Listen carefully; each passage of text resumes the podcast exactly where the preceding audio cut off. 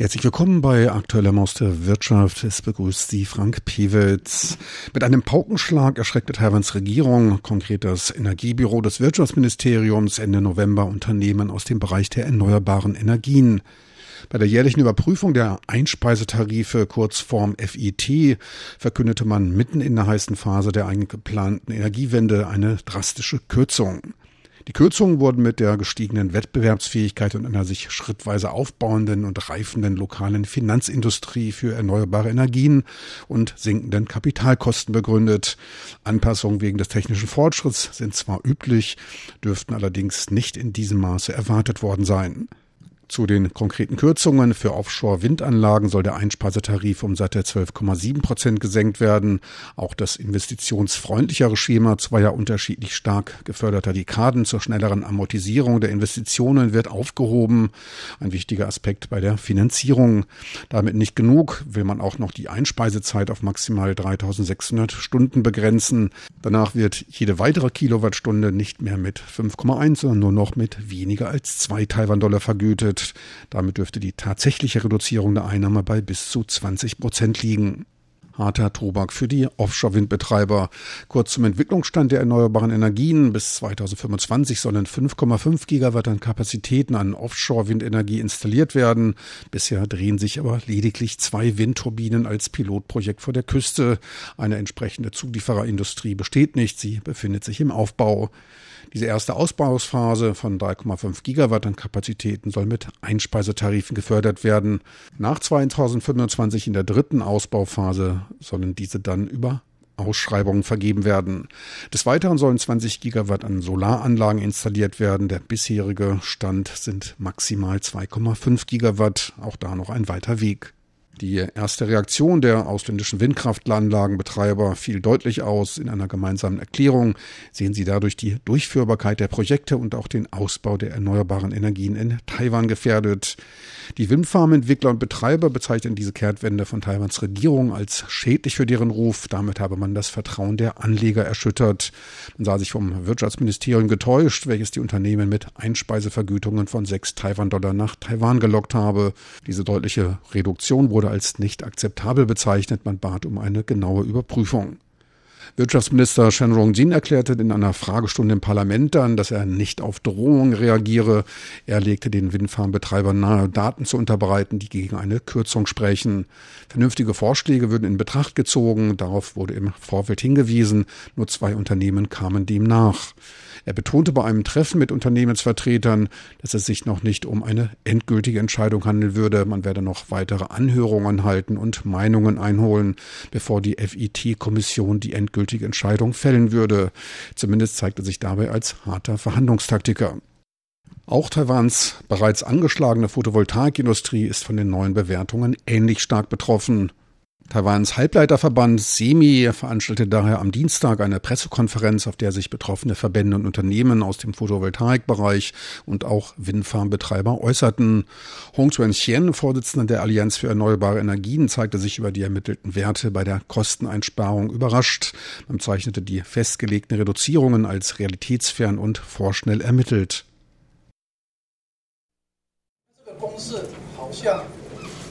这 bei den in Betracht gezogenen Faktoren und Parametern ist es nicht nachvollziehbar, wie sie dabei auf eine Zahl von 12,75 Prozent kommen konnten. Wenn man die global ermittelten Einsparungen betrachtet, betragen diese nur 4,25 Prozent. Ich verstehe daher nicht, wie man da auf 12,75 Prozent kommen kann. Die Preise bei den Modulen haben sich weltweit um 4,25 Prozent reduziert, doch machen diese nur ein Viertel der gesamten Kosten aus.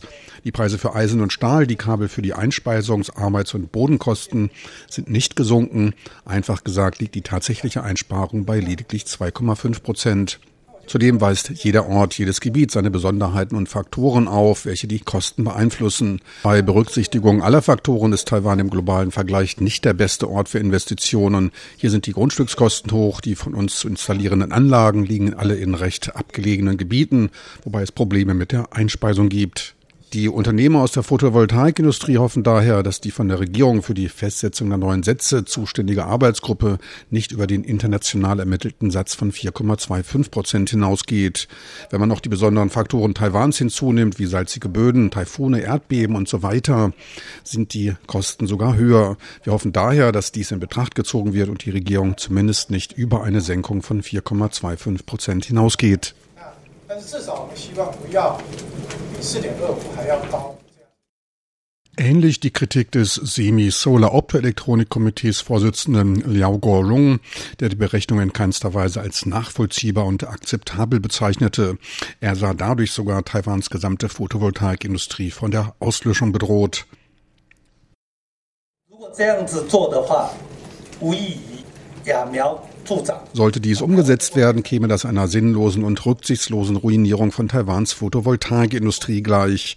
Die Untersuchungskommission der Regierung hat bereits die internationalen Statistiken. Die Einsparungen liegen bei nur 4,25 Prozent. Die internen Sachbearbeiter ermittelten aber mehr als 10 Prozent, was überhaupt nicht nachvollziehbar ist. Alle in der Branche und angrenzenden Industrien wissen, wie sich das auf den Wettbewerb auswirkt. Ohnehin leidet die gesamte Branche unter sinkenden Investitionen. Hinzu kommen noch Taiwans besondere Bedingungen wie Klima, Feuchtigkeit, Salzböden, Taifune und Erdbeben. 85 Prozent der PV-Anlagen sollen auf dem Boden stationiert werden, obwohl kaum Land verfügbar ist. Wir zahlen hohe Pacht- und Anschlusskosten, Umweltkosten. Die Berechnungen der Statistiker der Regierung weisen offensichtliche große Fehler auf. 明显的公式上面的错误。Für die sich in einer entscheidenden Phase befindliche Industrie sei dies nicht die richtige Politik. Der Ausbau der Photovoltaik in Taiwan befindet sich noch ganz am Anfang. Man sollte daher nicht durch falsche Annahmen die gesamte Industrie gefährden. Dies könnte sich auch negativ auf ausländische Investoren auswirken. Matthias Bausenwein, Vorsitzender von Ørsted Taiwan, des weltgrößten Windentwicklers für Offshore-Wind, kritisierte den drastischen Kurswechsel und wies auf die Frustration nicht nur für sein Unternehmen, sondern die gesamte Industrie und die lokalen Zulieferer Zulieferer und Banken hin, bei denen es um große Aufträge gehe und man sich schon seit Jahren engagiere. Also, also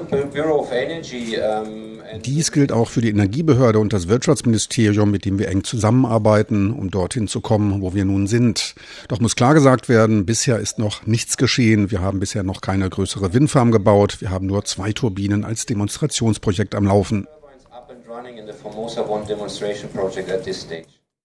Er wies darauf hin, dass die gesamte Windindustrie erst durch die Umsetzung der ersten Projekte aufgebaut werden müsste und erst dann wettbewerbsfähig ist für ein Auktionsverfahren. Zur Entwicklung der Industrie werde aber ein Anschubvolumen und ein stabiles Umfeld gebraucht.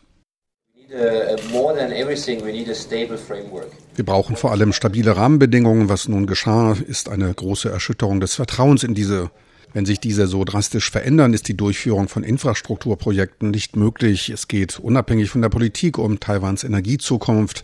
Es bedarf vier, fünf, sechs, sieben Jahre, bis Offshore-Windfarmen funktionieren können. Diese werden auch dringend für Taiwans Energiezukunft benötigt. Ich wundere mich darüber, welches Signal mit dieser angedeuteten reduzierten Unterstützung in dieser frühen Entwicklungsstufe gesendet werden soll. Wie soll so etwas in eine allgemeine Energiestrategie passen? Er wies ferner auf die riesigen Investitionen und auf die Windenergie als eine der wenigen sich herausbildenden Schlüsselindustrien Taiwans hin. Auch Sean McDermott, Generalmanager der kanadischen Northland Power, wies auf die negativen Auswirkungen für den Standort Taiwan hin. Ich möchte auf einen anderen wichtigen Punkt hinweisen, den Einfluss dieser Maßnahme nicht nur auf Offshore-Wind und die Solarindustrie, sondern auf den Gesamteindruck des Investitionsklimas hier in Taiwan. Investoren in den Bereichen Robotics, autonome Fahrzeuge, E-Mobilität, Halbleiter, Datenzentren, künstlicher Intelligenz, Batteriespeicherung, all diese neuen Industrien, die Taiwan versucht anzulocken, beobachten all dies, was hier beim Offshore-Wind und den erneuerbaren Energien passiert und werden den Wert und die Verlässlichkeit von Taiwans Investitionen Investitionsumfeld hinterfragen. In der schriftlichen Ankündigung des Wirtschaftsministeriums bat man im Schlusssatz die Unternehmen um wertvolle Kommentare und Informationen zur sachlichen Diskussion. Das letzte Wort ist also noch nicht gesprochen. Noch der letzte Satz der Ankündigung, man werde die Einspeisetarife weiter umsichtig behandeln und damit eine gute Grundlage für Taiwans erneuerbare Energien legen. So viel für heute aus Aktuellem aus der Wirtschaft. Besten Dank fürs Interesse. Es verabschiedet sich von Ihnen Frank Piewitz.